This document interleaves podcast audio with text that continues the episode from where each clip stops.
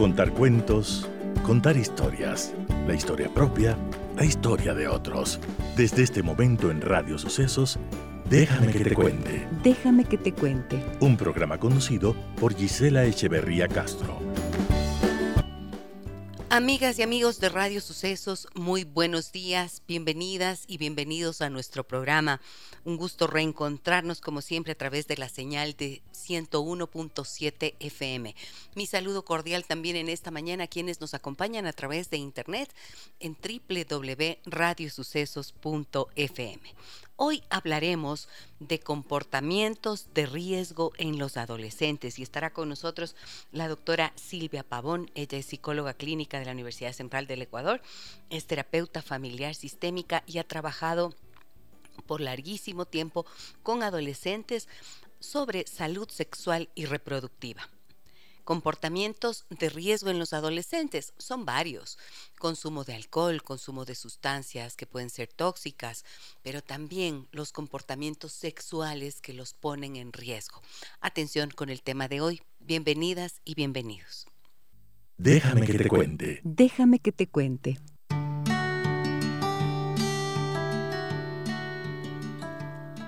He visto a las mujeres más bellas del mundo convertirse en diminutas sombras satisfaciendo los deseos de sus seres queridos. He visto a las mujeres más inteligentes de la vida haciendo añicos sus argumentos frente al protagonismo de sus amantes. He visto a mujeres con alas sacando lustre a los barrotes de las jaulas que les compran sus maridos.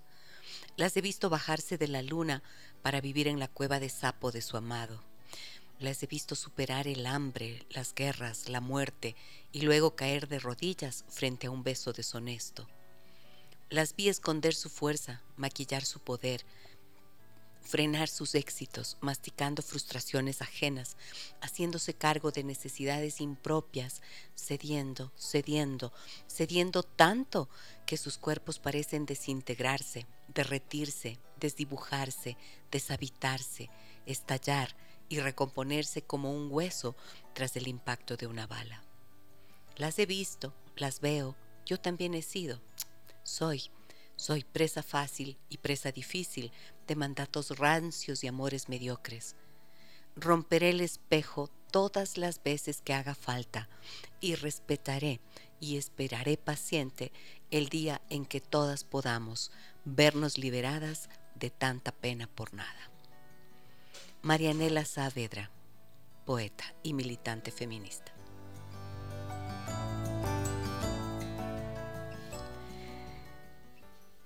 Hola Gise, me dicen acá en, eh, en nuestras páginas de Facebook y de Instagram tenemos un sistema de comunicación que todos conocen que se llama Messenger, ¿verdad? Y allí muchas personas se animan a escribirme y a contarme sus historias y con mucho gusto coloco luego como temas para que podamos comprender y explicar ciertos comportamientos y situaciones que se viven y que, que requieren a veces que hablemos que hablemos de esto para poder construir un nuevo conocimiento, una nueva idea de lo que pasa. Y miren lo que me dice Maricruz. Ella dice, Hola Gise, soy mamá de un adolescente de 14 años que en los últimos meses me he dado cuenta que tiene comportamientos que me ponen en alerta. Su mejor amigo le invita supuestamente a la casa a jugar videojuegos. Yo por alguna razón un día fui a verles antes de la hora no acordada, así que cuando llegué ellos no estaban. Cuando le enfrenté me dijo que suelen ir al parque de la casa a pasar con otros amigos y que a veces allí se toman una cerveza, pero solo una. Yo he notado que usan otras cosas. Aunque he conversado con él sobre esto, siento que no tengo el peso para hablar sobre este tema. Como antecedente a esto, soy madre soltera y no sé si esto afecta a que mi hijo tenga estos comportamientos. Saludos, soy María Cruz. Maricruz, muchas gracias por tu confianza en el programa y por contarnos lo que tú estás viviendo con tu hijo. Yo pienso que esta puede ser la situación de muchas mujeres, muchas madres y padres también, que de repente se enfrentan a esta etapa de adolescencia de sus hijos y les aterra lo que puede ir ocurriendo, les aterra a lo que ellos pueden enfrentarse. Y estoy aquí con la doctora Silvia Pavón. Ella es psicóloga clínica, es terapeuta familiar sistémica, ha trabajado, como dije, con adolescentes durante largo tiempo y actualmente lo sigue haciendo y trabaja sobre todo sobre la salud sexual y reproductiva, pero es una experta en adolescencia.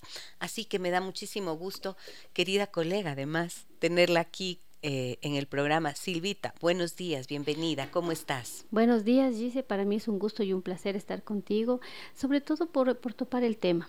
El tema de la adolescencia es bastante complicado, es difícil y sobre todo eh, hay que tomar en cuenta que eh, la que dice la, la, historia que acabas tú de leer, lo que las madres te tienen confianza y te comentan, es la angustia de muchas mamás muchas mamás, muchos papás, muchas personas que están a cargo de adolescentes y jóvenes, porque realmente es una población muy invisibilizada.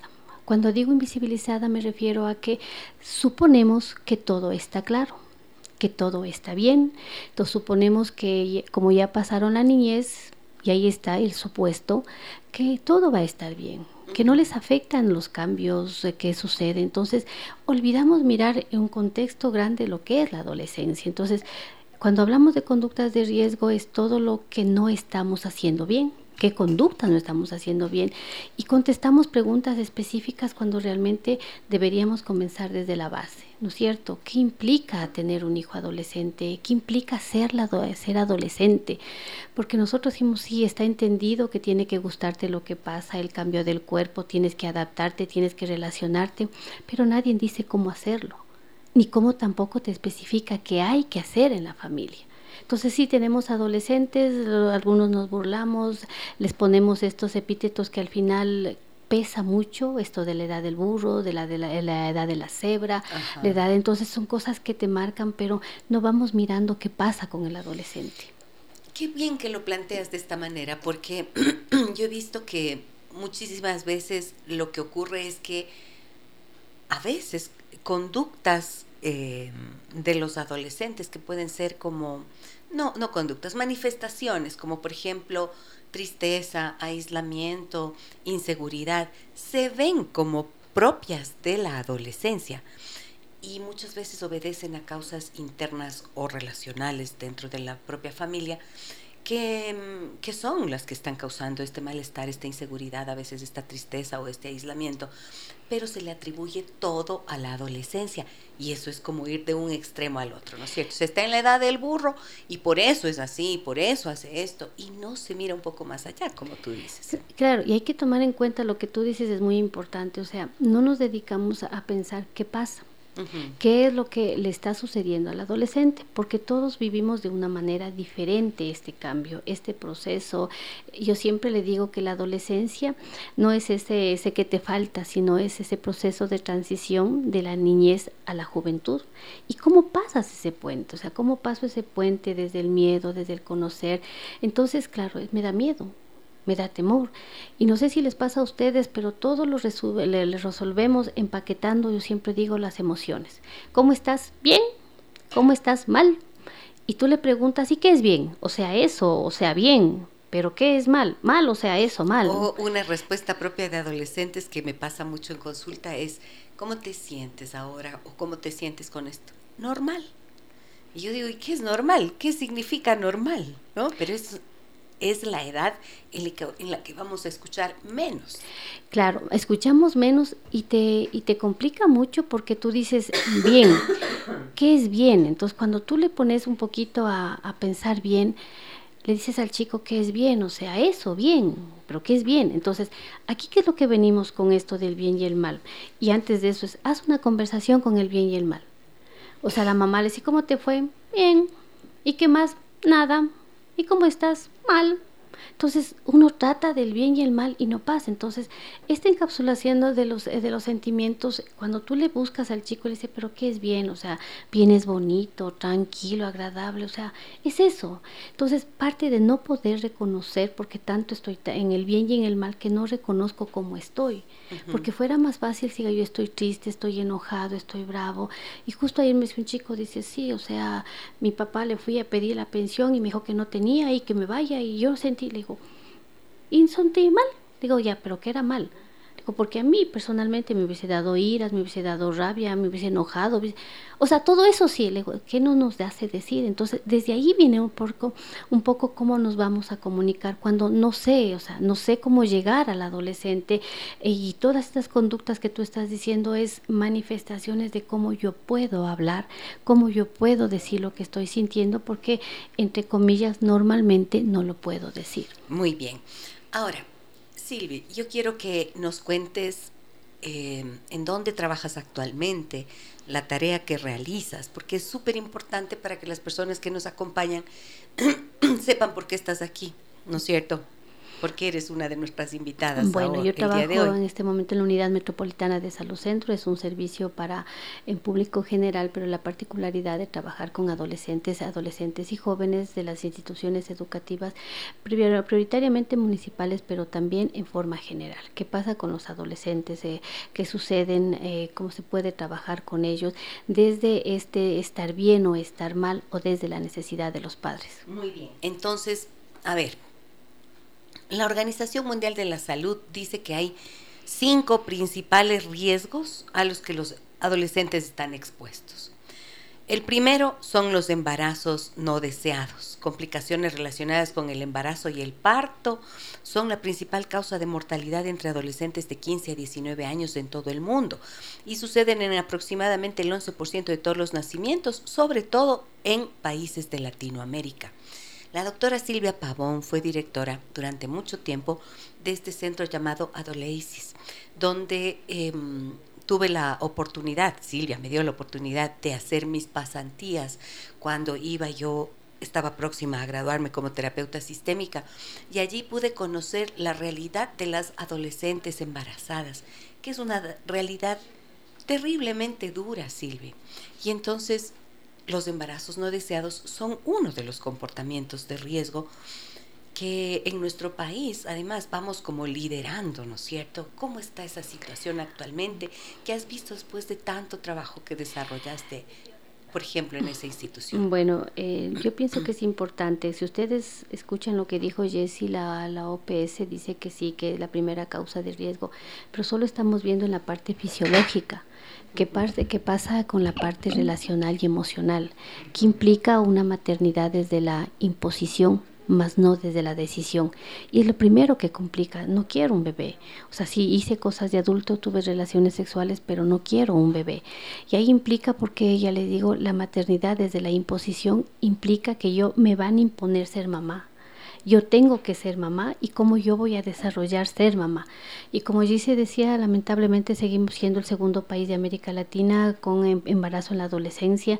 Lamentablemente no se ha bajado esos índices y lo que implica que las adolescentes ahí caemos en que tenemos, ustedes sabemos, saben, tenemos derechos sexuales, derechos reproductivos, pero lamentablemente hay un desconocimiento un desconocimiento claro, podríamos decir, porque las chicas saben, las chicas saben cómo tener relaciones sexuales, cómo cuidarse, cómo protegerse, cómo utilizar el condón, pero no sé cómo, cómo, cómo utilizarlo para cuidarnos. Lo sé teóricamente, pero prácticamente no.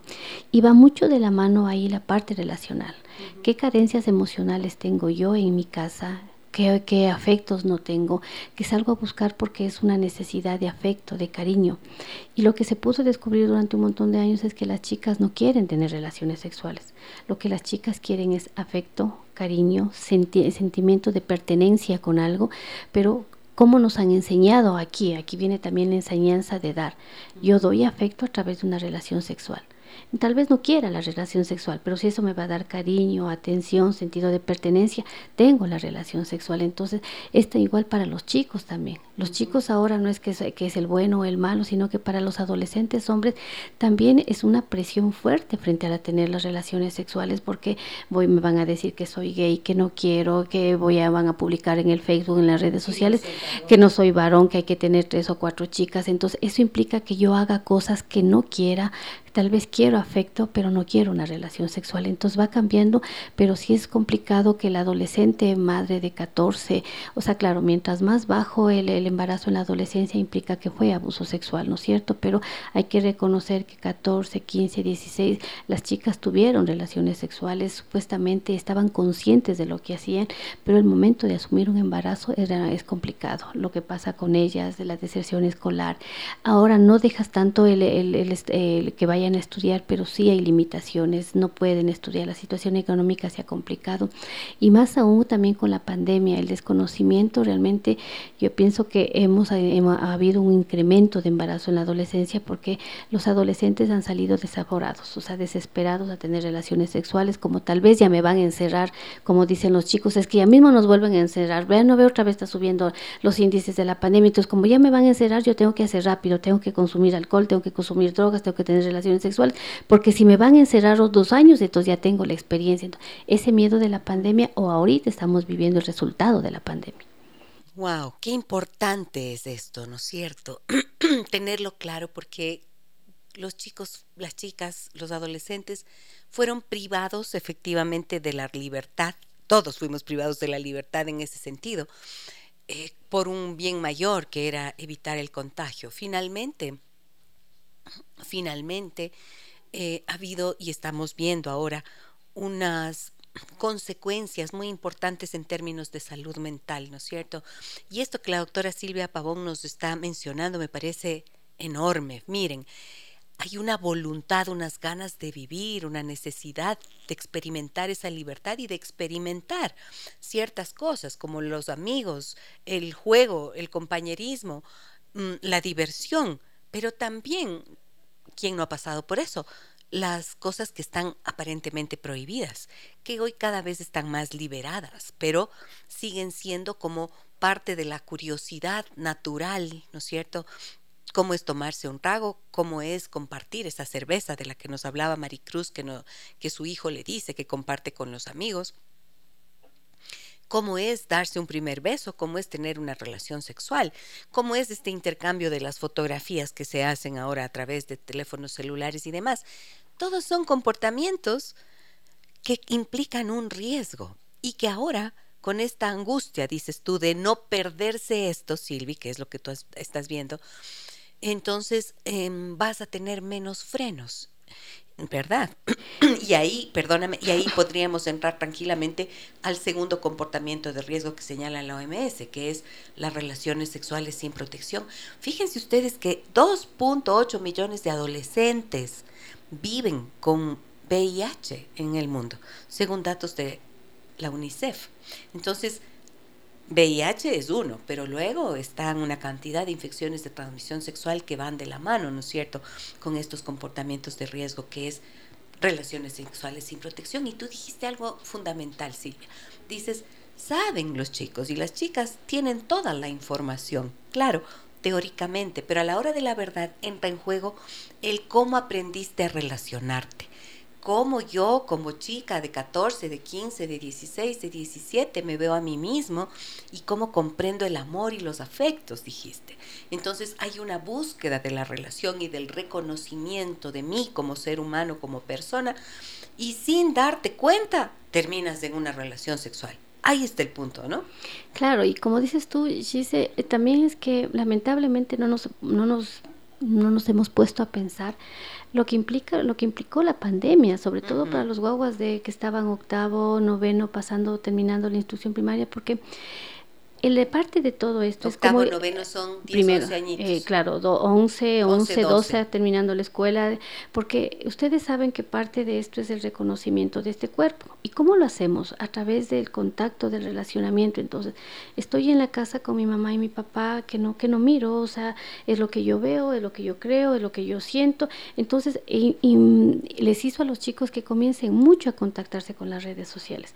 Lo que había, ¿no es cierto? Entonces, eh, hubo un alto índice de utilización de pornografía, que estamos parto de las relaciones sexuales, esto de, de pasar el límite de que, y una señora me decía, doctora, yo no sé, dice, vivimos en un cuarto, no es grande, pero yo no sé a qué hora se tomó unas fotografías, que claro, dice, o sea, ni yo, Si yo que soy adulta me da vergüenza, entonces, ¿qué le hace claro a la chica o al chico enviar fotografías de sus partes íntimas cuando no miras esta parte de la integridad, ¿no es cierto? Y ustedes saben que el momento que yo pongo, tomo la fotografía y, y aplasto enviar, yo pierdo el control de esa fotografía. Esa fotografía le pertenece a todo el mundo. Le pertenece a todo el mundo, entonces, como también no hay el cuidado de este cuerpo que va mucho en las relaciones sexuales, entonces, como no tengo el conocimiento de cómo le cuido a este cuerpo, cómo le protejo a este cuerpo, tomando en cuenta que pasé dos años encerrado cuidándome, supuestamente entonces salgo y no tengo cómo, cómo poner un límite, cómo proteger este cuerpo, cómo asumir que este cuerpo siente, que este cuerpo vive, pero también se pone en riesgo. Y hay otras personas también que decían, o sea, vea doctora, la chica se veía tan linda y claro, tú le ves a un guagua de 16 años llorando porque tiene una infección de transmisión sexual y me dices que doctor usted le veía tan linda, tan limpia, tan bonita, ¿qué me voy a imaginar que tiene? Entonces claro, ahí entra el que no me va a pasar y lamentablemente ahora el pensamiento mágico es como que se ha hecho más fuerte. ¿A qué me refiero? A mí no me va a pasar, a mí no me va a suceder, los otros se embarazan, los de allá se tienen relaciones sexuales, los otros son tontos, los otros se hacen adictos, pero no, no asumo esa posición que me puede pasar si yo no pongo límites. Y aquí viene también, también mucho el miedo de los papás, o sea, mejor no quiero saber, mejor entiendo que, que ya sí saben, el colegio le enseñaron, el colegio ya dio. Entonces, o a veces quieren hablar los padres, pero justamente se enfrentan a esta eh, a esta frase de los chicos que dice, ay mamá, no me hables de eso. Eh, papá, no, peor papá, no me hables de nada de esto, porque a mí ya, yo ya sé todo. En el colegio ya me dieron, en el colegio ya me enseñaron, yo ya sé todo. Pero saben nuevamente la teoría. Y, lo que ocurre es que el comportamiento sexual es un aprendizaje. Y hoy tenemos metido Internet. Eh, a toda hora, en todo momento, y está en nuestra casa, está el enemigo, y nosotros les damos el teléfono celular que se convierte en esta arma terrible de mala utilización que los pone precisamente en riesgo y que además sobreestimula sexualmente, sobreerotiza a los chicos. Y esa es una de las razones, no digo que es la única, pero sí hay que tenerla en cuenta, una de las razones precisamente por las cuales el contacto sexual se desea, ¿no es cierto? Hay una sobreestimulación sexual muy temprana y por eso es más fácil que se llegue pronto a un contacto sexual verdadero, presencial.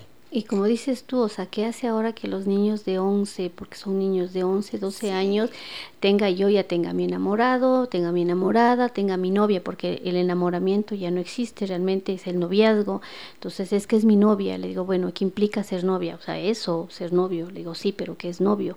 O sea, eso, besarse, o sea, o sea, pero si tú le preguntas, no saben qué es ser novia. Lo que sí saben es que se pueden besar, se pueden abrazar, se pueden tener relaciones sexuales. Entonces, una guagua que tenía de 11 años, yo le decía, pero ¿qué te apresura a querer tener relaciones sexuales? Es que ya, ya, hemos tenido, ya somos dos años de, de, novios, le digo, o sea, nueve, diez, y ahí también involucra cómo los papás también van poniendo un poco de los límites frente a eso, ¿no es cierto? Nosotros hemos normalizado algunas cosas, o sea, ¿a qué me refiero? Hemos normalizado que el, que el chico y la chica pasen mucho tiempo en mi casa, que ahora con esto del celular no tengamos hora de eh, a qué horas prendo, a qué horas que nos ha producido también dificultades en, en todo el ámbito de las reglas, normas y límites que lamentablemente molesta mucho a, los adolescentes, pero tenemos muchos problemas de trastornos del sueño, claro, o sea, los hábitos se trastocaron. Los chicos se levantan a las 11 de la mañana, desayunan a la una, comienzan a, jugar el, todos los, juegos, los videos juegos hasta a las 5 recién comienzan a, almorzar, se acuestan a las 4 de la mañana y claro, ese ritmo a nivel de clases tenemos muchos problemas. Entonces todo el mundo se, se escribe trastorno del sueño, trastorno del sueño, digo, nadie dormía. Sí, claro, es que vea, doctora, mi hijo se queda hasta las 4, 5, eso hacía en, en la pandemia, pero es que no había dónde ir. Le digo, pero ¿dónde están las normas? ¿Dónde están las reglas? ¿A qué momento se nos fueron las reglas y las normas y poder decir no? Y aquí también viene otra parte importante, los papás tienen mucho miedo de decir no al hijo. es que se va a enojar, es que se va a resentir, es que va, entonces claro, si mi, mi, mi figura de afecto y cariño que es mi papá y mi mamá, entonces no me pone ese, esa norma, ¿cómo vamos a estructurar? Entonces claro, en el colegio me piden que estructure, ver, tiene problemas de aprendizaje, pero si tú si miras es un es un todo, porque todo es un engranaje, entonces si no está bien en la casa tampoco va a estar en el colegio y tampoco va a haber un rendimiento académico. Claro, pues y esto de tenerles miedo a los hijos adolescentes e incluso a los más chicos. Esto, estoy sorprendida, 10, 11 años. ¿Qué problemas tan graves estamos viendo por el uso inadecuado de las redes sociales y por este, esta, eh, ¿cómo se dice? Esta falta de estructura, ¿no es cierto? No hay unas rutinas que se respeten, que se vigilen y no hay unos límites, no hay unas normas. ¿Qué pasó, mamá, papá? Es buena la pregunta, Silvi, porque estamos mm, elevando la pregunta a modo de cuestionamiento para que los padres se miren a sí mismos, las madres se miren a sí mismas y vean qué, qué ha pasado. Yo lo que he visto es que los padres también tienen muchas dificultades para autolimitarse en el uso de la tecnología. Y si tú como adulto no puedes manejar adecuadamente los dispositivos tecnológicos y no sabes cómo dejar el teléfono a un lado o ponerte un límite cuando se trata de el trabajo y le atribuyes tu uso excesivo de tecnología a que estás trabajando, ¿qué puedes esperar de tus hijos? ¿Con qué cara les dices que no lo usen o que pongan una norma? Pero es muy fácil dejarse absorber por esto y miren a dónde está llegando. Me he topado con adolescentes en consulta. Hace poco trabajaba con una familia con cuatro hijos. Dos eh, adolescentes mayores, eh, una de 13 y otro de 8 años, creo, o 9, 9 años. Y todos tienen su teléfono. Cada uno vive como puede con su teléfono y cada uno en su mundo y en su universo. La soledad que experimentan es algo que no hay que perder de vista porque a veces los padres les culpan a los chicos y dicen, es que ellos hacen esto. Pero cuando pregunto, ¿y quién coloca las normas acá? Todo el mundo se mira y nadie sabe quién. Eso quiere decir que los padres han perdido el liderazgo, no están haciendo esa estructura y por lo tanto todo ese revoltijo de los horarios les genera estos problemas graves de ansiedad con trastornos del sueño. Claro, y como dices tú, es, es importante mirar, porque la tecnología no es buena ni mala, como siempre has dicho tú, Jessie, sino es el, el cómo la utilizo. ¿Y a qué momento se nos fue? Se nos fue de que sí, que ven tres horas. Y claro, el celular era indispensable para las clases. Sin las clases no podías, perdías el año. Claro, pero te perdimos el control de que si estás en clases o estás, o estás jugando. Entonces aquí viene también esta, esta estructura que realmente se ha desestructurado Lamentablemente es así, porque no, no hay estructura. Entonces, todos tenemos celular, hay que tener el mejor celular. El uno, mientras te das los datos y todo, no hay ningún problema. El rato que no me das datos, y ya me enojo, me pongo bravo porque me, conecto. Y claro, me conecto con, con 450 personas, juego en línea. Y llegas al extremo, sí es complicado, de que los chicos hacen cosas por no perderse que sí me llama la atención. O sea, vea doctora, ¿a qué momento tú les, le dejas a tu hijo jugar tres días seguidos y no dices nada? Es más, para no perderme tengo que ponerme pañal. Le digo, doctora, porque si no, si no me pongo pañal, hasta irme al baño yo pierdo, o sea, yo no puedo perder. Eh, claro, entonces han tenido, los chicos hacen eso ahora, dicen, entonces me pongo pañal, porque se imagina, doctor, hasta irme al baño yo me pierdo, yo no voy a perder, o sea, perdóname, yo tengo que pasar el nivel. Entonces, claro, cuando le preguntas, pasas el nivel y qué ganas. O sea, eso, gano la satisfacción, o sea, son, son como que ganancias que no, no son fuertes, pues, no tienen afecto, no tienen cariño, entonces es son ganancias de la diversión, de la competencia, de lo que está ocurriendo en ese universo de ellos Em, a nivel virtual, pero es que a mí me parece que esas ganancias reportan en cambio enormes pérdidas en términos de la experiencia humana, ¿no es cierto? De la experiencia relacional, de la experiencia afectivo, eh, afectiva. Y claro, esto que dijiste Silvi, por Dios, esto es clave. ¿Cómo es que les dejas a tus hijos que se pasen tres días seguidos en los videojuegos y tú no dices una palabra? ¿Cómo así? Mira, mm, aquí no quiero dejar de, responder lo que nos decía Maricruz, ¿no es cierto? Mira lo que ella dice, no, me, no siento que tengo el peso para hablar sobre este tema. El hijo se va a jugar videojuegos con los amigos, cuando ella le va a buscar, simplemente el hijo no está, dice que se va al parque, que toma cervezas. Bueno, la cerveza, los videojuegos, todo esto tiene un poder altamente adictivo. ¿no es cierto? Y ese es otro de los comportamientos de riesgo, el uso de sustancias que van a ser adictivas. Y si no dices nada, si no, si te sientes, ¿cómo así te sientes mamá sin autoridad? Tú eres la madre, tú eres la madre que lo parió, así, tal cual. Y entonces eso ya te otorga una autoridad que no siempre se ejerce, pero que te coloca, que estás en una posición jerárquica y tienes que ejercer tu autoridad. Pero no solamente la autoridad, también hay que llenar estos otros espacios, ¿no es cierto?, que son de las necesidades afectivas para que esa autoridad tuya pueda entrar en ejercicio pleno. ¿Qué piensas de esto que digo? a mí me parece interesante, dice, porque aquí también se ha perdido la posibilidad de hacer cosas juntos como familia. O sea, los chicos no quieren salir, es más, el traje oficial, el uniforme oficial es la pijama, Nadie quiere cambiarse de pijama, todo mundo anda con pijama, anda con chancletas, con las justas te peinas y el, el, primer año... Eh, no, justo iba a decir, el baño, tienes un respeto al agua porque no se baña en el agua, yo digo, es un respeto. Em, entonces, es más, después del primer, el primer año, para terminar el escolar, no te, no, no te obligan a poner, a prender la, la, cámara y todo, podía estar despeinado, había guaguas que decían, yo, en cojo, la cama yo cojo el celular tapado con la cama, el esfuerzo que hace la vista, el, no aprendías mucho, después ya les obligaron, entonces de aquí para arriba te veían y abajo estabas con pijama, con chancletas, con todo, nadie quiere ponerse medias, eh, eh, quien más creo que ha ganado son los que vendían pijama y medias porque nadie más quiere vestirse y claro, está, eh, ya hemos salido y no, y no quiere salir, entonces ahora yo no quiero salir yo no quiero ir al parque, yo no quiero hacer ejercicio, yo no quiero, claro, porque además estoy tan cómodo que todo tengo. Y yo nunca voy a olvidar, digo, una, una guagua que me dijo, o sea, a mí la pandemia es lo más hermoso que me ha podido pasar, doctora, solo utilizo mi lindo dedito. Y le digo, ¿y por qué?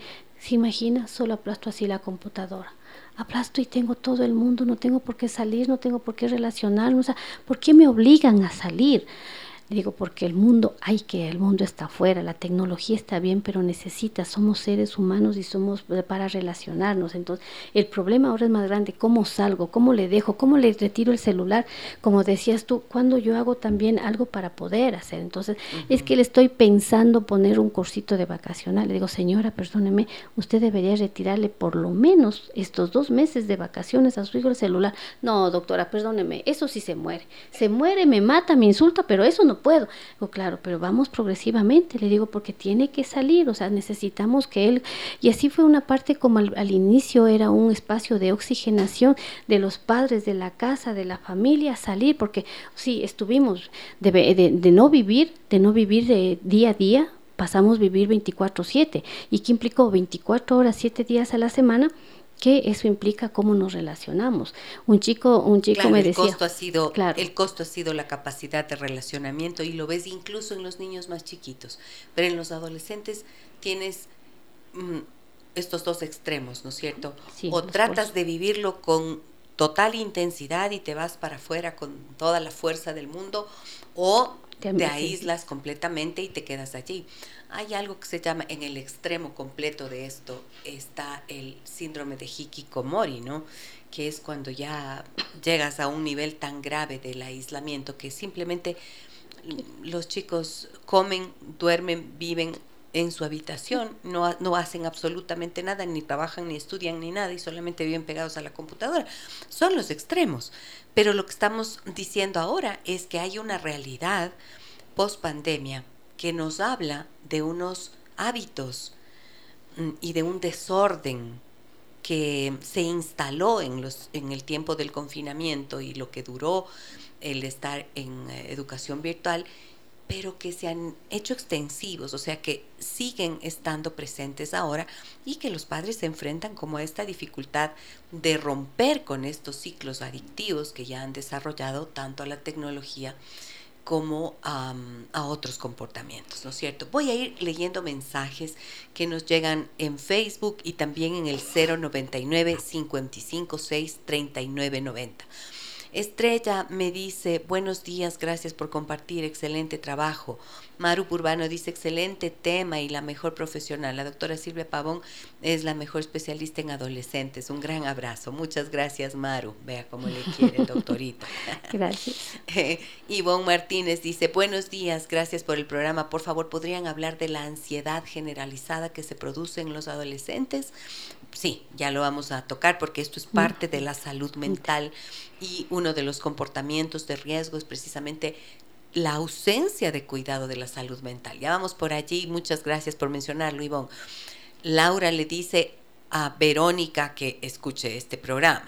Eli dice, buenos días Gisela, como siempre felicitándole por el excelente programa, ya que estos temas son de gran importancia y nos ayudan a fortalecer la comunicación con nuestros hijos. Súper importante, la comunicación es la clave de todo. Allí surgen las relaciones, pero a veces justo allí es en donde está el problema, donde mm, si no logramos manejar adecuadamente nuestra comunicación, vamos bloqueando todo. Pepita dice, buen día a ustedes, excelente y actual tema. Yo me quedo con mi nieto de 14 años. ¿Es mi obligación o deber como abuela poner límites para el uso de su compu? Pues pasa todo el tiempo pegado a ese aparato y eso me enoja y me crea ansiedad a mí. Muchas gracias, Pepita. Esta es la realidad de muchas familias. Abuelas que cuidan a los hijos, a, los, a sus nietos y luego no saben, mira, mira, clarísima la pregunta, ¿es mi obligación o mi deber poner una norma sobre el uso de la computadora si está el chico ahí en su casa? O sea, aquí también es importante mirar quién pone estas normas, estas reglas. Y en este caso yo pienso que sí, porque es la persona que está cuidando ese momento, está compartiendo con el nieto. Entonces, es mi, a mí me dieron ese rol y justo iba el, rol aquí, o sea, el rol sí, estoy el rol de abuela, pero también tengo el rol de cuidadora. Y ese rol de cuidadora me hace a mí que yo establezca que en mi espacio vamos a trabajar así. O sea, mi hijito podrá hacer, y eso tendría que ser apoyado también con los padres, porque los padres suelen descalificar y enojarse, tanto el papá y la, no, es que tu mamá es así, tu mamá es así, pero hay que tomar en cuenta que si nosotros no ponemos una regla y un límite ahora, vamos a tener dificultades frente a esto. Aquí también viene esta parte del rol, es muy importante la, la pregunta de, de, la señora, porque claro, entre papá y mamá nos, somos, nos hemos olvidado cuál es nuestro rol, nuestra, primero nuestro rol de pareja, nuestro rol de padres, entonces es quien acusa más, quién es más bueno, ¿no? El uno le desautoriza frente al otro, déjale nomás, tu mamá está loca, a pesar de que estamos en en el siglo XXI seguimos tratando así a la pareja. Tu papá no sirve, tu, tu papá, entonces se descalifican los dos. Frente a la descalificación, ¿quién tiene el poder? El adolescente. El adolescente decide qué hay que hacer, qué hay que opinar, qué hay que comprar, qué hay que comer. Claro, entonces si yo le doy tanto poder a mi hijo, ¿a qué momento yo voy a poner estas normas y estas reglas en algo tan, tan pequeño que sería decir tú vas a tener el, el computador de tal hora a tal hora? Yo sé que el mundo ahora es la tecnología, pero también es como estás perdiendo la la habilidad de relacionarte y la habilidad de comunicarte frente a eso. Es más, la falta, las faltas ortográficas que uno pero es que cómo escribo también, pero porque no hay ningún problema. Yo escribo así tan rapidito en el celular, tengo un montón de amigos, pero nadie me dice cómo tengo que relacionarme, cómo tengo que tener esa habilidad de ser chico, de ser chica. Hay muchas, como aquí la ansiedad que viene también viene mucho a la orientación sexual. Todo mundo ahora es bisexual, yo soy, y claro, y cuando le preguntas, ¿sí qué es bisexual? O sea, eso, soy hombre, soy mujer, porque ahora he descubierto que me gusta todo. O sea, a ver, ¿hasta qué punto está también esta parte de no identificarnos? Y parte de la familia también es dar esos espacios, esos espacios donde yo tengo que asumir, a ver, qué, cómo está creciendo mi hijo, cómo está desarrollando mi hijo. Y si yo como adulto tengo ansiedad, ahí también la ansiedad de que yo no sé, la ansiedad a ver qué va a pasar, qué va a suceder, las cosas no salen como yo quiero. Yo estaba tan bien adentro de que no hacía nada, no me veía con nadie, no me arriesgaba a nada no tenía que poner límite y ahora me obligan a salir. Entonces, claro que es impactante porque, como dices tú, para sobrevivir teníamos que estar encerrados, pero claro, para sobrevivir ahora tenemos que quitarnos esa consigna y ponernos otra consigna, tenemos que salir. ¿Y cómo vamos a salir? ¿Cuáles van a ser las normas? ¿Cuáles van a ser esas herramientas que yo como adolescente las voy haciendo para poder salir? Entonces, Pepita, sí, sí. Cuando eres una abuela, eres un abuelo, que queda, a cargo del cuidado de los nietos. Y si tú eres una mamá o un papá que va a acudir a tus padres para pedir que les cuiden a tus hijos mientras tú sales a trabajar, por favor, mantengan una conversación en donde logren llegar a unos acuerdos para que esta delegación, ¿no es cierto?, el delegar esta función sea completa. Porque de lo contrario, claro, eres el cuidador, pero mira, te sientes en el aire porque no sabes si tienes o no la autoridad. Por supuesto que tienes la autoridad. Y padres e hijos tienen que estar de acuerdo en, los padres de este adolescente tienen que decir, verás hijito, tú te quedas donde tu abuela mientras yo voy a trabajar. Y mientras estás con ella, tú haces lo que ella te dice.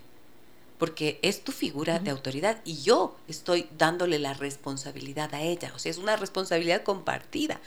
O sea, ponte a pensar, si estuviera ese nieto caminando por una precipicio. por un precipicio, ¿qué haces? ¿Le dejas ahí caminando o le dices, oye hijito, ven acá? Le dices, ¿no es cierto?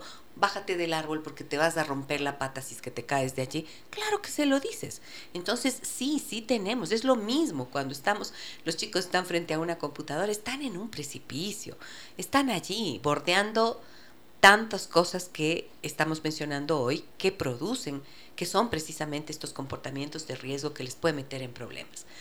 A ver, mm, quería referirme a esto que nos decía Ivonne Silvi. Dice, gracias por el programa, por favor, ¿podrían hablar de la ansiedad generalizada que se produce en los adolescentes? Los colegios, los padres, los maestros han evidenciado, ¿no? Con la vuelta a la presencialidad y ahora, como el coletazo final de la pandemia, niveles intensos de ansiedad. ¿Qué has visto tú en este sentido, Silvia? Bueno, ustedes saben que la ansiedad es una expresión que tiene el, cuerpo en saber cómo voy a manejar yo lo que estoy sintiendo, lo que estoy viviendo. Y para los adolescentes se complica más porque yo no hablo yo no hablo, siempre tengo que estar bien, yo no puedo sentirme triste, yo no puedo, entonces eh, lo expresas través del carácter, ustedes han visto aumentado mucho esto del cutting, que es el cutting, es cortarse o agredirse eh, a uno mismo, es como que yo manejo la ira, no puedo manejar la ira, la ansiedad, pero hago que mi cuerpo sienta la ira y la ansiedad, entonces, eh, ¿qué es este espacio en el que yo estoy buscando? No puedo hablar, siento que me ahogo, siento que me asfixio, quiero salir corriendo, entonces es una, es una situación en la que es lo que los adolescentes no saben cómo de expresarlo, no saben cómo decirlo y tampoco no saben a quién decirlo. Porque si le digo a mi amigo de 12 y 13 años, es en las mismas condiciones, está el de 14 también. Eh, el otro te dice, ven, toma, te doy, eh, eh, vos te tomas la copa y, no hay ningún problema, te tomas la droga y tampoco no hay. Entonces, claro, estamos buscando cómo irnos adaptando frente a esto y es una ansiedad, es un miedo a que qué va a pasar, es un miedo cómo yo voy a manejar la situación, cómo me va a ir en el colegio, cómo voy a superar eso que realmente estaba supuestamente cubierto en la casa y no lo puedo expresar. Eso. Entonces, si hay, si la ansiedad es la expresión de algo que está encubierto, lo que tenemos que hacer es tratar de comprender cuáles son esas causas. ¿No? Y he visto mucho, Silvi, que mm, que debajo de esa ansiedad suele haber ira, enojo que tú mencionaste. Y lamentablemente también a través de internet los chicos pueden se meten a ver tutoriales de cómo mm. cortarse para que nadie se entere que lo están haciendo y se están autolesionando. Y cuando uno les pregunta qué siente cuando lo hace, dicen que el dolor físico que experimentan es menor que la intensidad de lo que están experimentando a nivel emocional, ¿no? O sea, como que están tan enojados y eso se les ha convertido en ansiedad y cuando se cortan les deja de doler el alma, porque lo que les duele es el alma, o sea, su mundo emocional está quebrado. Entonces, se lastiman físicamente y sienten que se alivian, pero lógicamente es un comportamiento autodestructivo y entonces ya estamos mostrando un panorama bastante crudo, claro, difícil, complicado. difícil, ¿no es cierto? Ahora habría que pensar qué podemos hacer en este sentido, qué pueden hacer papá y mamá para poder eh, trabajar, por ejemplo, en esa ansiedad. o sea, verá, aquí yo pienso que es importante también una, una mirada no solo a lo que, porque yo como siempre digo, es como que vamos, vemos la punta del iceberg pero no vemos qué está más debajo, qué hay, qué hay más abajo, ¿no es cierto? ¿Cómo me estoy sintiendo? ¿Qué implica para mi hijo venir a la escuela? ¿Qué implica para mi hijo que esté cambiando el cuerpo, que esté creciendo, que mi hija esté menstruando, que, que nos estamos divorciando y para mi hijo dice que no pasa nada de la noche a la mañana y a mi mamá tiene otra? Y, recién eh, esta semana tuve una guagua tan tierna que me pareció, le digo, ¿y, ¿y quién es él haciendo el genograma? Le digo, disculpe, ¿quién es él? Dice, es que él es el antiguo que teníamos, pero ya nos dejó.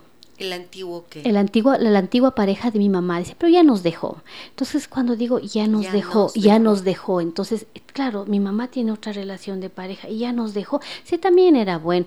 Le digo, ¿y este, y esta persona que me pones aquí, quién es? Dice, a él es el, es, el que estamos ahorita actualmente, estamos viviendo con él. Y claro. la chica se incluye. Y se incluye, estamos. Entonces digo, ¿cómo también los padres y las madres estamos viviendo nuestras ansiedades, nuestras angustias? Yo sé que realmente la situación económica es bastante complicada y difícil porque es uno de los factores principales, ¿no?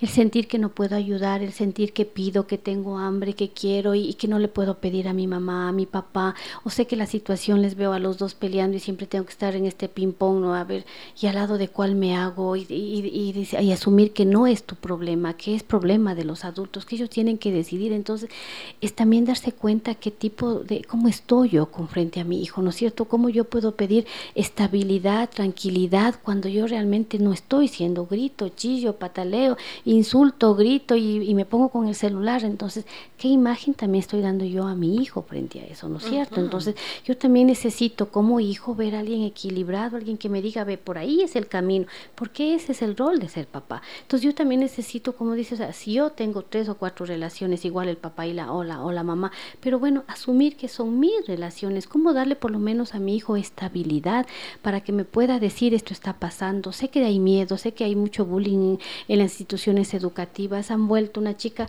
al final no quería volver y le digo, y bueno, que no, es que mi mamá no tiene plata para el uniforme, entonces doctora, creo que me voy a quedar en, en la virtualidad. Le digo, pero no va a haber virtualidad, ya todos tenemos que volver a la realidad. Y bueno, en el fondo decía, no, lo que pasa, doctor, es que estoy bien gorda y no me entre el uniforme y, y me van y se van a burlar de mí porque yo estoy gorda y no quiero. Entonces, hay cosas que nosotros no miramos, o sea, claro, la mamá preocupada que no tengo para la falda, pero ¿qué había atrás de eso?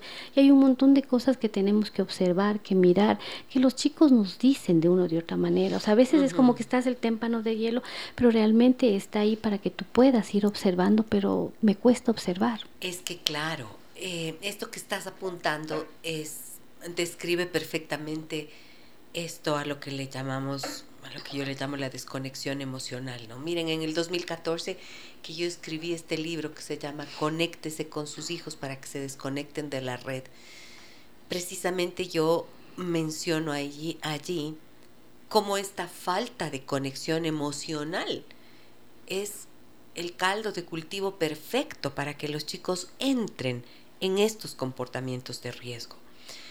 Y la ansiedad que ahora muestran es una expresión precisamente de esa desconexión, de esta ausencia de vínculos potentes. Me decía el otro día una mamá, yo no sé si usted me está preguntando cómo está mi hijo, no sé, no sabría decirle, no le he preguntado. Le digo, ¿y por qué? ¿Cómo no le ha preguntado? Me dice, es que no ha habido tiempo. Yo digo, Dios mío, ¿cómo no hay tiempo si vives bajo el mismo techo con tus hijos, con tu pareja, y no te enteras y no te tomas 30 segundos del día o un minuto o diez para decir, hola, ¿cómo estás? ¿Cómo? ¿Cómo? ¿Qué está pasando? O sea, ¿qué, ¿en dónde estamos? Estamos viviendo en automático y como describiste perfecto. Silvi, te enojas, dices, ay, no sé ni cómo resolver y te metes en el celular a seguir en un proceso de enajenación que luego es exactamente lo mismo que van a hacer tus hijos. Entonces, ¿cómo pretendes prevenir los comportamientos de riesgo si tú no estás haciendo algo para mm. frenarte a ti mismo y reconectar en la relación con los hijos. Tengo varios mensajes, Silvi. A ver, me dicen por aquí. Eh, ¿Dónde estoy? Buenos días, Gise. Me dice felicidades siempre por el programa. Por favor, que mi mensaje sea anónimo. Tengo una hija de 13 años y es extremadamente callada. Confía en mí la mayoría del tiempo. Confía en mí. La mayoría del tiempo me cuenta actividades con sus amigas para pedirme consejos. Me da miedo no saber cómo mejorar el diálogo con ella y que su confianza en mí se termine. Bueno, pero está muy bien lo que nos dice, ¿no? O, sea, yo sí está, está, muy bien por el camino que va, sino lo importante es que también no caigamos en, en, dar siempre consejos. Siempre pensamos que vamos a aconsejar y decir, hay que hacer esto, esto, otro. Entonces, tomar en cuenta que sí estamos en, en tiempos diferentes, entonces no es que yo voy a solo aconsejar, hay que hacer esto, hay que esto, otro, porque los chicos viven en otra realidad, o sea, el ser bueno, el ser malo, el ser cruel es real, ellos viven en eso, en ese día a día. Entonces, yo digo, claro, claro, de, de un lugar protegido le, le, mandas a la selva y le mandas a la selva sin nada. Entonces, ¿cómo va a vivir? ¿Cómo le voy a dar las herramientas? Por lo menos, ve, te voy a enseñar a correr para que sepas, pero si le mando eh, sin nada y es complicado, entonces la comunicación es decir, mira, vamos a hacer esto, tienes que estar segura, eh, porque hay mucha inseguridad. Todo el mundo habla de la famosa autoestima, pero ¿cómo tienen la autoestima? Y los chicos ahora tienen una autoestima sumamente baja, no se valoran, no se miran. O sea, si yo les digo, ponte del 1 al 10, o sea, digo, a ver, ¿cuánto te pondrías tú? Entonces todo el mundo es 3, 2. Y, si le subimos un poquito, claro, en la valoración de sí mismos frente del 1 al 10. Entonces, no, es que no, no, yo, yo realmente no, ya cinco, o sea, digo, claro, o sea, ¿cómo, no se miran los chicos frente a lo que tengo, a este cuerpo físico que es la carta de presentación, frente a mis amigos, frente al mundo, y cómo también a esta emocionalidad. Entonces son dos cosas que a veces chocan y no, no hay, y nadie te pregunta, nadie, te, eh, nadie se, se preocupa un poquito de mirar cómo están estos cambios. Yo siempre pienso que mucho el problema de, la, de las relaciones sexuales prematuras, de todo, es porque no hay conocimiento del cuerpo y cómo también los padres tienen miedo frente a eso. Ok, entonces a esta amiga que nos acaba de mencionar esto, tú le dices, va bien por ese camino, pero no solamente se conforme con hacer, con dar consejos. Esto es algo que siempre yo les digo también a los papás, ¿no? Si quieren una persona que dependa de la palabra de otro, entonces ustedes den consejos, sigan dando consejos. Pero si quieren que su hijo, su hija aprenda a pensar por sí mismo, hagan preguntas, mantengan diálogos, aprendan a preguntar y a interesarse verdaderamente por lo que les pasa y escuchen sin juzgar. Esto creo que es una de las claves fundamentales, aprender a escuchar sin juzgar. Si vas por allí, entonces vas bien. Nos dicen, muchas gracias por el tema de hoy, tengo un hijo de 14 años, se puede decir que soy un padre ausente. He notado que mi hijo sube ocasionalmente estados con sus amigos fumando. Me he dado cuenta que le tiene bloqueada a la mamá para que no pueda ver nada de esto. En algún momento traté de hablar con él, pero me dijo que yo no tengo derecho de reclamarle nada. Opté por comentarle a la mamá lo que estaba sucediendo. Me siento muy frustrado como padre. ¿Qué puedo hacer? Por favor, llámame Miguel. Gracias Miguel por tu confianza. Muchas gracias. Pues mira, si tú te has dado cuenta, eh, pensé ahorita Silvi con esto que nos comenta Miguel, si él se ha dado cuenta que el hijo sube los estados con los amigos fumando, tal vez no esté tan ausente, aunque físicamente no esté presente. Sí, pero también qué nos quiere decir, porque yo sé que les tienen bloqueado a la mamá, pero le tiene, no le tiene, o sea, la información de algún lado llega. ¿Por qué me refiero? O sea, le bloqueas a la mamá, le bloqueas al papá, pero al primo le tiene abierto. Entonces, al final te va a llegar la información, ¿no es cierto? Entonces, a lo, que me voy es por qué cree el chico que no tiene derecho, que el papá también fuma, también toma. Entonces, es cuando los papás se bajonean y también hay una cosa que es, es no minimizar las cosas. Minimizar, ese, ah, no, como es adolescente que pruebe nomás. Mm, los adolescentes, o sea, ¿quién no se ha enamorado? Y al final le dice muerto de amor. Entonces, no es minimizar lo que ellos están viviendo, sino darle la magnitud de lo que tiene y como dices tú, también que ellos entiendan, a ver, ¿qué me estás tratando de decir? ¿Qué me quieres decir con eso? Porque eh, los chicos es como que buscan la forma de, de darse la vuelta para entrar por acá, para no ser directos frente a lo que va. Y claro, si yo no estoy atento, estoy preocupada en el celular, en que tengo que cocinar, en que tengo que arreglar, en que tengo que... O sea, no, no me voy a dar cuenta realmente lo que me quieren decir. Entonces es importante que podamos tener ese momento sin minimizar y mirar lo que me quieren que, que vea. Y también pienso que a Miguel quizás le puede ser útil mm, empezar a mirarse, ¿no? Como él dice, me siento muy frustrado como padre y porque el hijo le dijo, yo eh, tú no tienes derecho de reclamarme nada. Y él empieza, mira, que empieza su relato diciéndonos, soy un padre ausente. Y luego, como el hijo le dice, no tienes derecho de reclamarme nada, va y se lo dice a la madre. Pero a ver, papá, si tú escribes este mensaje, a mí eso me indica que ya tú estás haciendo conciencia de que no está buen, no es tan buena idea estar tan ausente, ¿verdad? Ningún padre que esté, aunque sea medio presente en la vida del hijo, va a querer ver que su hijo destruye su vida en algún punto. ¿no? Entonces, ¿qué pasaría si tú te replanteas esa ausencia, ¿no? Y hablas con tu hijo con honestidad y le dices, y reconoces eso, y reconoces que has estado ausente. ¿Qué pasaría? Si le dices, ¿sabes qué, mi hijo? El otro día me dijiste esto, que yo no tengo derecho de reclamarte nada, porque he estado tanto tiempo ausente. Bueno, resulta que lamento enormemente te pido perdón por esta ausencia. Y sabes qué, quiero estar presente en tu vida. Y sí tengo derecho de decírtelo. Tal vez no de reclamar, pero sí de hablar contigo, porque eres mi hijo y quiero estar presente en tu vida. Y de ahora en adelante vamos a hacer tales y tales cosas. Tienes que entrar ganando el corazón, no imponiendo nada, porque si entras a reclamar y a exigir, obvio que te van a saltar por la a la yugular de inmediato, ¿no es cierto? Y lo importante aquí también es, yo sé que no hay escuela para ser papá y mamá, pero es replantearte qué tipo de papá quiero ser.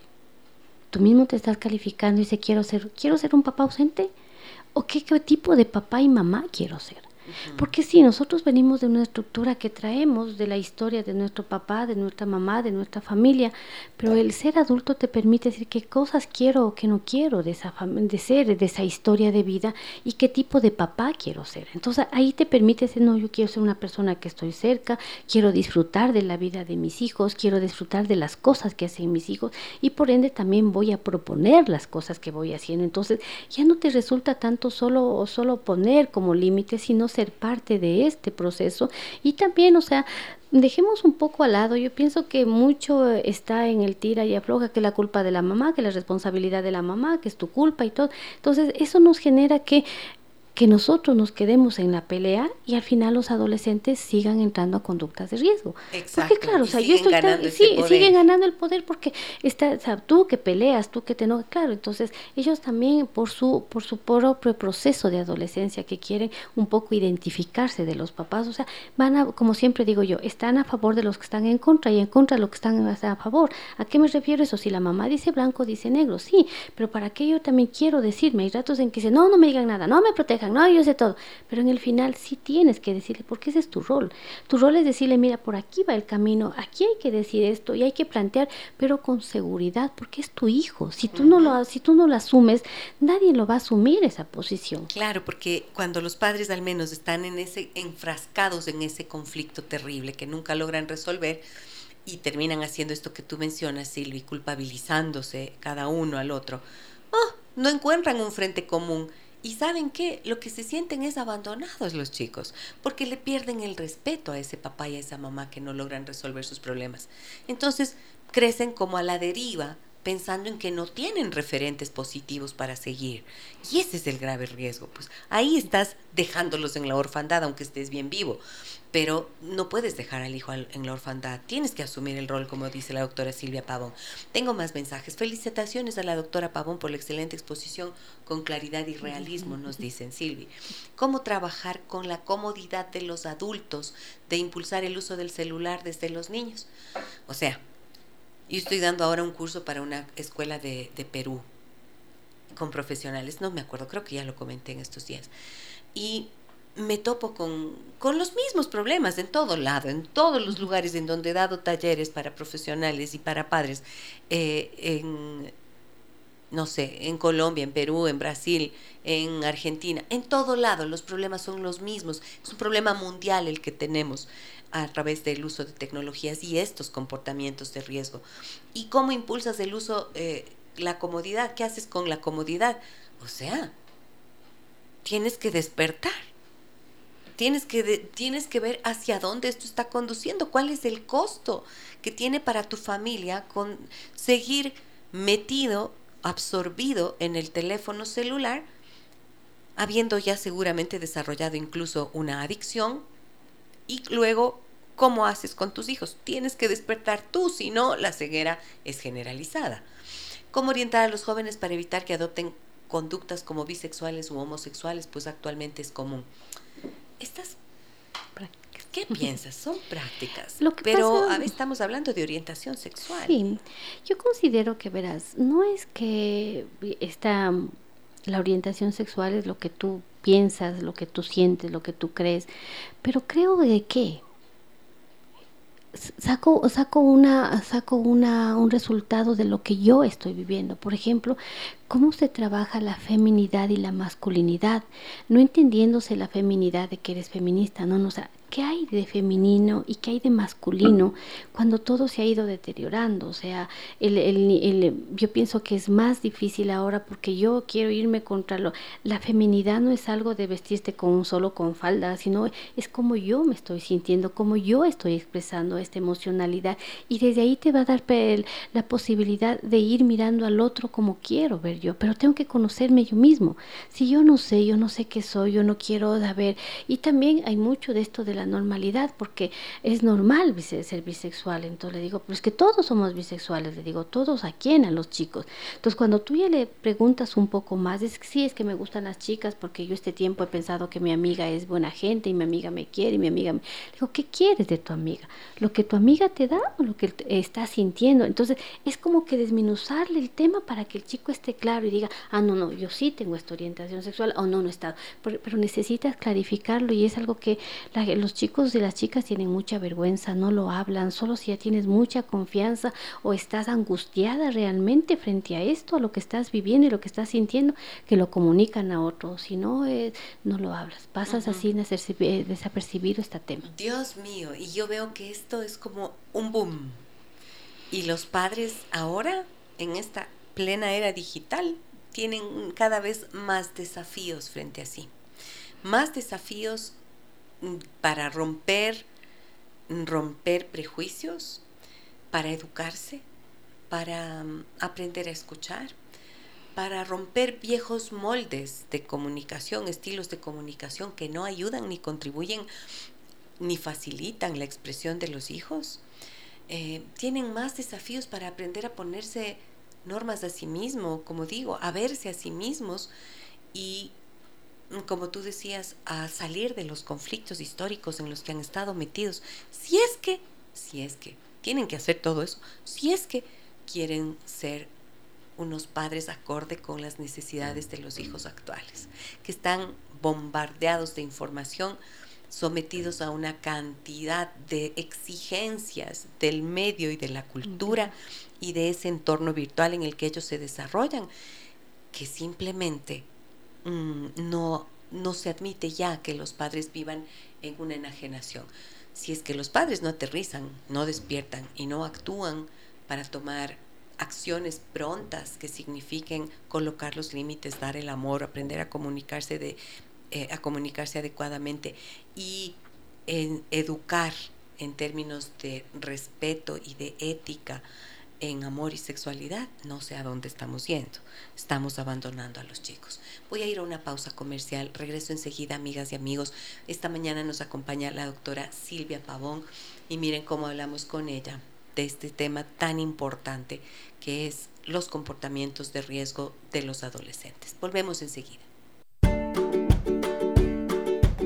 Estamos de regreso en Déjame que te cuente con Gisela Echeverría. Déjame que te cuente. Déjame que te cuente.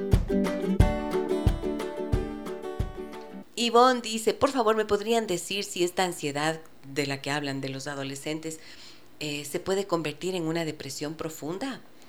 Claro que sí, se puede convertir en depresión profunda si no se trata a tiempo, como en todo, ¿no?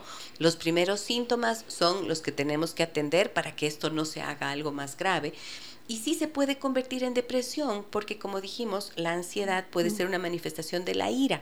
La ira que se calla, la ira que se lleva hacia adentro, suele convertirse en depresión. Sí, y hay que tomar mucho en cuenta también los adolescentes que están tendiendo a somatizar ¿A qué vamos a somatizar? Dolor de cuerpo, dolor de cabeza, dolor de garganta, eh, dolor de estómago y hay que tomar, tomar en cuenta que el cuerpo habla y el cuerpo habla en el sentido de que, claro, le pongo una enfermedad, la gastritis, porque es admirable, últimamente hay chicos, adolescentes con gastritis, con úlcera, o sea, dice, eso era cuando uno tenía 40, 50, 60 años, por todos los, problemas. Y los adolescentes tienen problemas de úlcera, de gastritis, entonces es todo lo que yo no saco tiene que algún momento salir. Y si no sale desde la boca, realmente sale desde el cuerpo. Entonces tiene las enfermedades. ¿Y qué es la depresión? La depresión es como que ya he llegado al top de acá arriba, ya no puedo manejar, necesito medicación para estar tranquilo, para despertarme, para, no estar angustiado. Pero yo siempre les digo a los chicos, o sea, yo pienso o yo creo que tienes la capacidad de manejar esta ansiedad, de que tú puedes. Entonces ya cuando estás en un proceso, entonces le, aprendes a reconocer a la ira, la, al enojo, a que tu espacio de seguridad te permite identificar esto y pongas límites para saber. Entonces, eso le ayuda a bajar la ansiedad, que él tenga el control y sobre todo saber que si yo no hago, puedo llegar a este nivel más alto que es la depresión y, no puedo. Entonces, no, no, no, no voy a tomar medicación. No es que es bueno o mala la medicación, sino que es forzar que tú puedas poner un límite y puedas hablar de las cosas que estás sintiendo o decir las cosas que me está pasando. Y mm, hay que tener en cuenta esto porque miren, si hay síntomas en etapas tan tempranas de la vida, estos síntomas físicos, ¿no es cierto? Entonces hay que devolverle las palabras a los adolescentes. Pero me van a decir entonces, pero es que no quieren hablar. bueno, entonces ustedes dejen una puertita abierta. Pueden, siempre podemos decir, mi amor, te he visto que estás muy triste te he visto que estás muy enojado, te veo que estás muy molesto. Mm, si no quieres hablar ahora conmigo de esto, ok, yo lo respeto, pero cuando te animes, aquí me encontrarás. Dejen abierta la posibilidad y manténganse pendientes, porque si es que ya se les salió la cosa de las manos, siempre lo digo, tal vez sea el momento de buscar la ayuda profesional necesaria. Andrea nos dice, buenos días, Gis, muy interesante el tema de hoy, gracias, me cayó como anillo al dedo. Por favor, ¿qué hacer con los cambios de humor tan bruscos en la adolescencia? Mi adolescente de 12 años está empezando a cambiar y ya no quiere que le abracen en público y tantos cambios, gracias. Gracias, Andrea, por esa parte creo que es la más dolorosa. Creo que para amada las mamás es que eh, mucho está cambiando este cuerpo y ahí viene mucho la parte fisiológica también, ¿no es cierto? Entonces, ¿cómo estoy viviendo esto? Y yo ya quiero ser grande. Entonces, quiero identificarme, pero no quiero identificarme como alguien grande, como alguien que ya... Por eso nosotros decíamos, la adolescencia es un proceso muy interesante donde creo que pienso que es el, la etapa más fuerte de la vida porque todo lo que vives en la adolescencia son las consecuencias que vas a tener después en el futuro, de hombre, de mujer, de niño, de cómo yo vivo, si no estudio qué va a pasar en los, en, los demás etapas de mi ciclo vital. Entonces el peso es bastante grande. El cambio se nota, el cambio se nota de ser niño ser adolescente, creces. Yo he visto muchos chicos que no saben qué hacer con este cuerpo, este cuerpo tan grande, entonces nadie sorprende. Y un papá, esa parte siempre me gusta mencionarle en el sentido de que un papá dice, yo a mi hija le abrazaba, siempre le, estaba besando y estamos así, dice, pero desde que creció es como que nos hemos separado y me duele tanto, ¿no? Entonces, eh, averiguando un poco, y el Señor al final dijo, lo que pasa, doctora, es que yo abrazaba a un cuerpo de niña y me da, me da miedo abrazar un cuerpo de adolescente. No me quiero venir, le hacía cosquillas, doctor. Y si yo en eso ahora le, le, quiero abrazar y le topo el busto y cómo está creciendo y todo, entonces yo prefiero alejarme, claro, porque no sé manejar este nuevo cuerpo que tiene mi hija adolescente mm, y por ende también, entonces, no, a veces no miramos las cosas, pensamos que tienes que crecer y este cambio del humor también es lo mismo. O sea, como a mi hijo le gustaba antes, ahora me enojo más rápido y no puedo decirlo, me, no me gustan algunas cosas, pero tengo que aceptarlo. Entonces, ahí son los cambios de humor, cuando uno también puede decir, a ver, ¿qué es lo que estoy viendo que estás bravo? Porque realmente nosotros vemos y escuchamos, no es que nos inventamos, no somos brujas las mamás, entonces, ah, es que estoy viendo que estás bravo, estoy, estoy, estoy escuchando que le gritas a tu hermano, entonces son cosas que van, porque parte de esto también es aprender a negociar. Lamentablemente no podemos seguir imponiendo algunas cosas en la adolescencia, hay que comenzar a negociar para que ellos también puedan aprender de lo que ellos están viviendo también importantísimo. Hay que aprender a negociar. los chicos en la adolescencia ya no están dispuestos a aguantar muchas veces esas esas vaciadas que tienen las mamás, ¿no? Esas explosiones que hacen las mamás. A veces son eh, no sé, a veces yo les digo a las mamás, grábense para que se escuchen cómo hablan, qué cosas dicen, qué tonos usan. Si es que el tono es autoritario, impositivo y no da chance de nada, generalmente ya en la adolescencia los chicos o dejan de escucharte, así es, a los 13 años ya se dejaron de escucharte, pero adicionalmente te van a responder y de mala manera muchas veces. Entonces, revisar el tono propio es importante y pensar en esto que dijiste. Ya los chicos a esa edad están creando ese espacio de autonomía, ¿no es cierto? Y van a querer mantenerse un poquito más distantes. Ya no les gusta que, que les abracen tanto, pero entonces hay que decirlo. También es bueno verbalizarlo, ¿no es cierto, Si Luisa Poder decir, antes te gustaba que te abrace, mi amor, ¿qué es lo que te incomoda ahora, por ejemplo? Claro, y generalmente viene mucho esta parte de la vergüenza, es una vergüenza medio interesante que tienen los chicos, en el sentido de decir que ya quiero verme como grande. Y cuando a mí me abraza o me dice, ay, mi chiquito, que ni sé cómo, entonces, ya no soy chiquito, soy grande, ya. Entonces, es como también querer posesionarse que ahora estoy. Como decías tú, esta parte es importante que no, aprendemos a negociar. La parte de la negociación es que el chico aprenda la adolescente aprenda, porque generalmente necesito que de lo que están viviendo ellos puedan aprender. O sea, ya no estamos en la época de que castigues, que impongas, sino que cómo vamos a negociar. Y eso, y el negociar te ayuda también que él sepa las consecuencias de lo que pasa, a qué consecuencias voy a tener yo. Entonces, hay momentos en que yo mismo me pongo la consecuencia y yo a veces de la ira y de la rabia digo, ya, toma el celular, no, sin 15 días después de cómo voy a decir 15 días, no, no, no, la próxima vez. Y no puedes sostener eso. Claro, no, sostengo, entonces decir, no, a la próxima yo como, como chico digo, no, no, ya, si me porté mal, ya tome un día, nomás le voy a dar. Entonces, yo aprendí que tengo que manejar mi ira, tengo que manejar mi enojo para que no me, no me quiten, porque al final yo mismo me estoy quitando el celular, porque la consecuencia viene a que el, el, adolescente puedas ponerte a ti misma de algo que no cumpliste, entonces yo asumo la responsabilidad, porque mucho de esto es como que el adulto quiere seguir tomando el control y realmente quien tiene que aprender es el adolescente a saber cómo yo voy a asumir la responsabilidad hasta dónde está el límite que puedo hacer para que no tenga dificultad. Muy bien, me dicen por aquí, hola Gizzy, doctora, muy buenos días, mi nombre es Pamela, tengo un adolescente de 13 años y de verdad me aterra ese comportamiento que toma cuando está con el celular. Grita, se enoja, no hay como preguntarle nada porque responde de mala manera. ¿Cómo puedo ir manejando eso? Por favor, ayuda. Bueno, lo que acaba de mencionar la doctora Silvia Pavón es, eh, es suficientemente claro y creo que establecer como una consecuencia, ¿no es cierto? Miren, cuando los chicos utilizan, em, por ejemplo, están en los videojuegos, se vuelven terriblemente irritables. Y cuando tú le dices que te dé el teléfono o le dices ya suficiente, apaga, y te reacciona de forma violenta, ese es el momento en el que tú le dices, muy bien, hijito, ahora sí, hay que. Hay una, hay una consecuencia. ¿Y la consecuencia cuál va a ser? Que pierdes el derecho de usar ese teléfono. ¿Sabes por qué? Porque cada vez que estás con él, tienes este tipo de conductas. Entonces, perder el derecho de uso. Cuando hay signos de adicción, yo soy bien radical, Silvi. Yo allí digo, ok, como tú mencionabas hace un rato, también lo mencionaste dos meses sin teléfono celular, todas las vacaciones. ¿Y saben qué? Los chicos luego, ah, primero se tiran al piso. Los padres creen que se van a morir o que se van a suicidar. No pasa. Pero si los padres se mantienen firmes en eso, explicando el motivo y diciendo, hijo, yo he visto que ya tú tienes signos de adicción al celular y es mi responsabilidad cuidar de ti e impedir que esto te siga absorbiendo. Así que de ahora en adelante vacaciones sin celular y te fuiste a lavar los platos. Ay, miren, les recomiendo un les recomiendo una película que está buenísima, una película en Netflix que se llama, ya les voy a decir.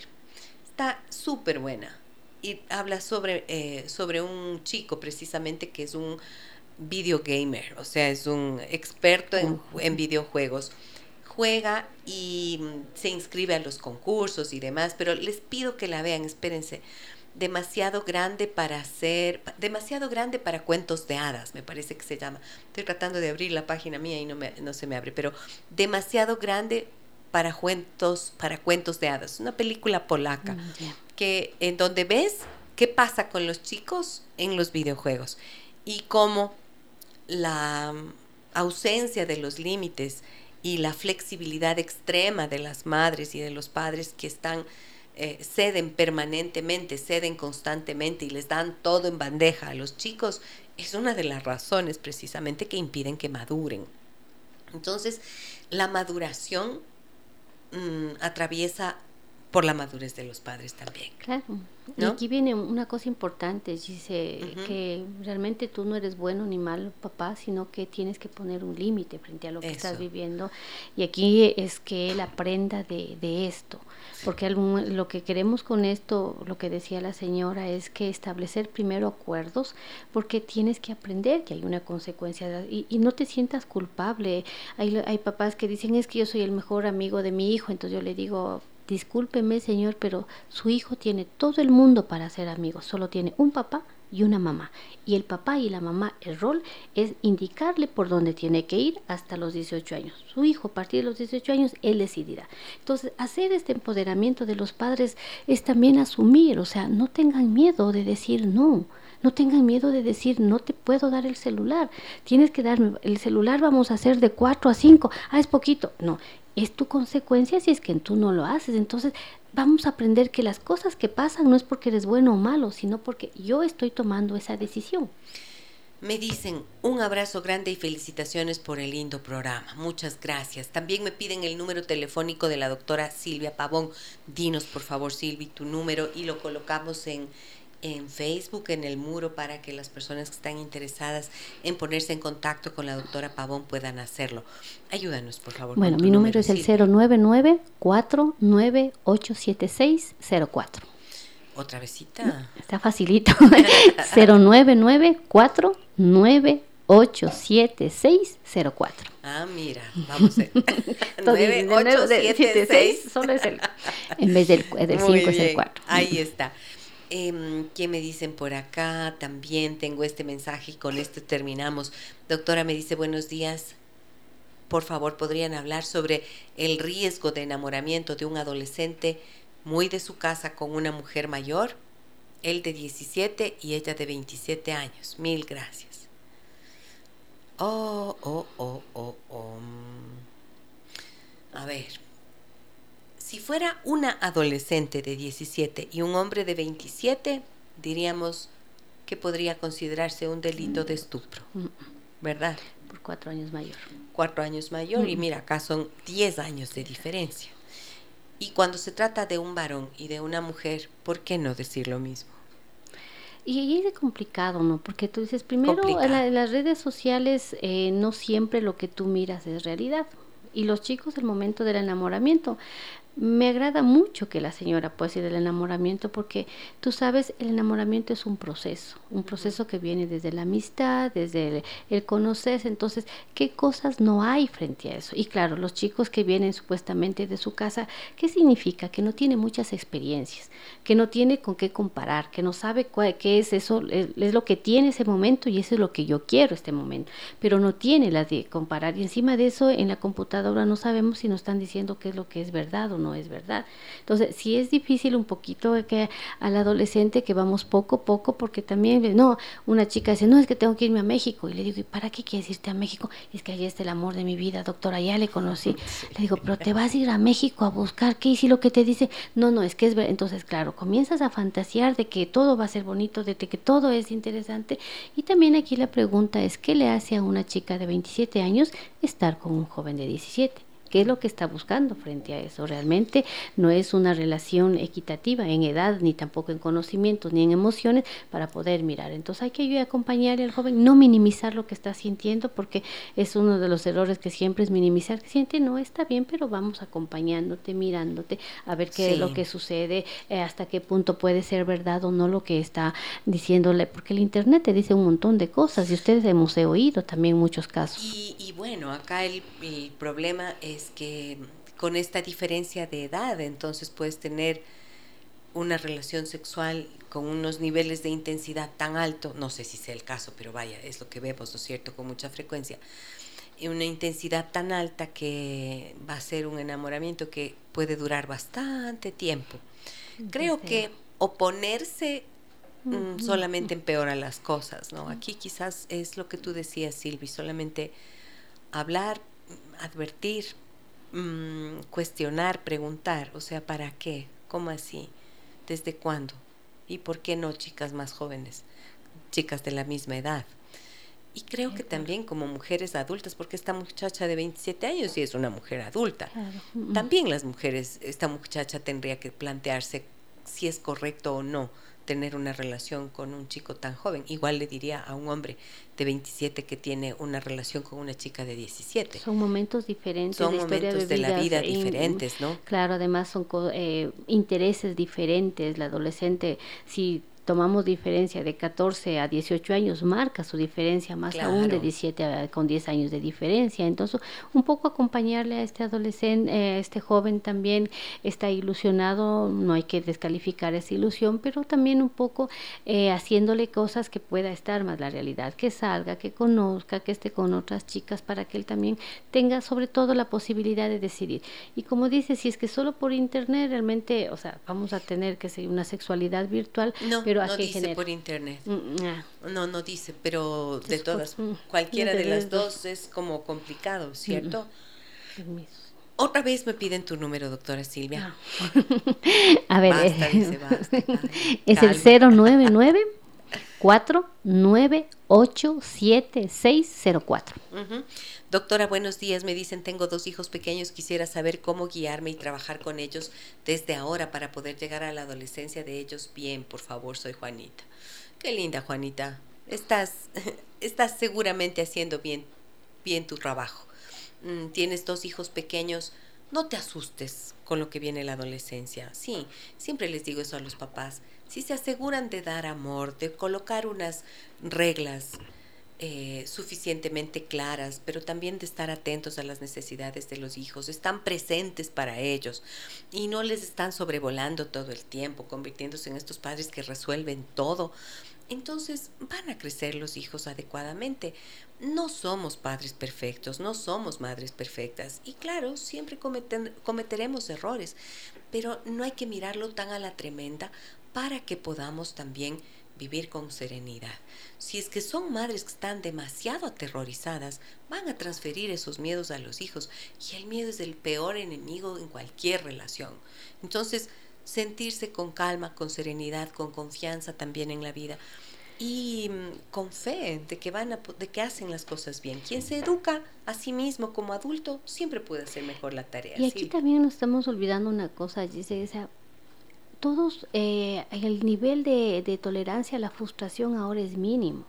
O sea, todo tiene que salir bien y la vida no es así la vida, o sea, hay que estar, si el hijo se cae, bueno, tengo que estar ahí para levantarle, para, entonces, no todo va a salir bien, no siempre va a ser, entonces todos se frustran, no es que quiere, sí, todos tenemos, lo importante es cómo voy a manejar mi tolerancia a la frustración, no todo siempre va a salir bien, no todo va a salir 10, no todo va a salir bonito, no siempre me van a querer, entonces hay que también, no es crearles un mundo ideal a los hijos cuando en la realidad es muy diferente, o sea, tengo que, si no, no me quieren, perfecto, tengo que saber que no me quieren, que tal vez tengo que buscar por otro lado, que no me, que, que, perdí el partido perfecto a la próxima. Entonces, también saber que, que, hay cosas que no siempre van a salir, ni yo tampoco soy la magia, la, tengo la varita mágica para solucionar la vida. Los hijos no, hay cosas que, no salen. forma eh, parte sí, de es la parte vida. De, o sea, no, no puedes decir que va a suceder siempre eso, pero también es importante que sabemos que si el hijo se cae, bueno, lo vamos a levantar, voy a estar ahí, pero todos nos hemos caído y todos nos hemos levantado. Qué lindo, gracias Silvi, muchas gracias por tu, por tu, eh, por tu generosidad al contar lo que cuentas, al compartir lo que ves en tu trabajo y también por esta eh, mirada, como alguien decía, realista de las cosas, ¿no es cierto? Para poder decirlo con claridad. Y por este tironcito de orejas que estás haciendo eh, en esta mañana para despertar un poco la conciencia de los padres y saber que en realidad si es que no hacemos nosotros ese despertar, difícilmente logramos que nuestros hijos puedan verse, puedan ver la luz en ese camino. Nosotros somos los que alumbramos, nosotros somos los que iluminamos como padres. Te agradezco mucho por venir hoy, por compartir con nosotros este programa, Silvi. Muchas gracias, Gise. No, no, no les quería alar las orejas, mentira. Sino que sí, ¿saben qué? El, trabajar con adolescentes es muy interesante porque es buscar por dónde entras para hablar con ellos. Yo pienso que ha sido una lucha siempre importante que se den cuenta que es un proceso de cambio, es un proceso no fácil para los adolescentes. Los que ya hemos pasado dijimos, sí, si nos hubiesen hecho así, si nos hubiesen apoyado, entonces lo único que queremos es que los padres se den cuenta que, ustedes son las personas que van a guiar y ustedes son desde el cariño y el afecto los que les van a decir por dónde, sí, con miedo de que se caigan, de que sufran, pero lamentablemente no podemos gritarles de la realidad y vivimos en esa realidad. Paola me dice, como usted dice, doctora, ¿por qué legalmente deberíamos tolerar esa relación? ¿Porque él es hombre? Si fuera mujer podríamos denuncia. ¿No está bien la postura de una mujer frente a un adolescente? Claro, eso es lo que yo pienso, es lo que pensamos aquí, ¿no es cierto? Y Piedad me dice, hola Gise, déjame que te cuente, yo tengo un hijo adolescente y él se enamoró de mi cuñada que tiene 25 años. De tu cuñada, o sea, no de la tía, ¿verdad? O sea, sí. Cuñada, cuñada, sale, sí, ¿no? será la cuñada, ¿qué será? ¿La hermana tuya? no, la hermana de tu esposo, que sería la tía de tu hijo o de la esposa de un hermano tuyo, que entonces sería igualmente una tía política. ¿Mm? Lo peor es que ella también estaba de acuerdo con esa relación, a pesar de que yo nunca lo estuve, hasta se puso en mi contra. Yo creo que vamos a colocar este tema, ¿no? Cuando tenemos ahí un tema de, de mm, pendiente, que creo que ya estaba puesto en agenda este de que nos pedían hablar de las relaciones con grandes diferencias de edad. Y bueno, ese es diferente que una mujer de 30 o de 25 se enamore de alguien 20 años mayor, pero cuando estás hablando de un adolescente y una mujer adulta, estamos hablando de otras cosas. Como les dije, cuando hay un adulto em, en relación íntima con un adolescente, es un delito, se llama estupro. Ojo con eso, no lo pierdan de vista, no es cualquier cosita. Bueno, mañana Mañana, mañana estaremos nuevamente junto a ustedes a partir de las 9 horas con 30. Andre, últimamente no ando encontrando dónde tengo el tema. Ya. Bueno, está bueno este tema, verás, Silvita. Este, este puede interesarte. ¿Qué pasa cuando dices que no puedes vivir sin él o sin ella? Cuando crees que no puedes vivir sin tu pareja mañana 9.30 les espero para que me acompañen con este tema. Un abrazo muy grande a todas y todos. Recuerden por favor seguirme en Facebook y en Instagram, Giselle Echeverría Castro, así me encuentran y allí reciben la notificación de cuando hacemos estos programas en vivo. También pueden volver a escuchar el programa en Spotify. Gracias a ustedes por su acogida. Un abrazo muy grande a todas y todos. Soy Giselle Echeverría. Hasta mañana. Las historias que merecen ser contadas y escuchadas. Historias que conmueven, historias que inspiran. Mañana, desde las 9 y 30, déjame, que, te cuente. Déjame que te cuente. Con Gisela Echeverría Castro.